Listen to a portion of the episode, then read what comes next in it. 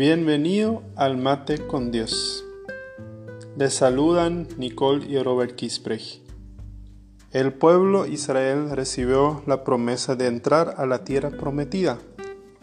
Estaban en el límite, a punto de ingresar a la tierra Canaán, pero la mayoría nunca entró, excepto a Josué y Caleb. Eso nos relata números 14, 29 al 30. Dios no se agradó de la mayoría, porque habían pecado en el camino, habían murmurado, y por ende no entraron a la tierra prometida. Aunque Dios había hecho tantas señales y milagros en su pueblo, como abriendo el mar rojo y proveyéndoles del maná del cielo, el pueblo Israel fue desaprobado, porque a la hora de creerle a Dios, le desafió murmurando. Hasta hoy es así. Estamos en la frontera, a punto de entrar a la tierra Canaán, nuestra tierra prometida.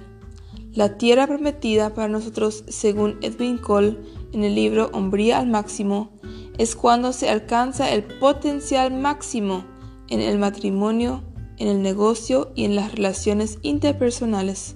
Es cuando nuestra vida está llena de poder y provisión. Muchas veces las promesas no llegan a su cumplimiento por causa de nuestra desobediencia.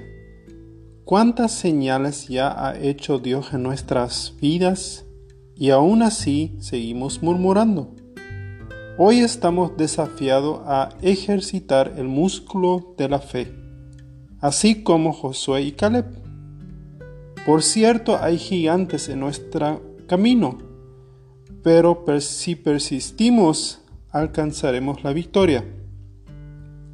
Dios desea bendecirte con la tierra prometida. Es más, te la dará. No te quedes en el desierto por causa de tu desobediencia. Ten fe, estás a punto de entrar a tu tierra prometida.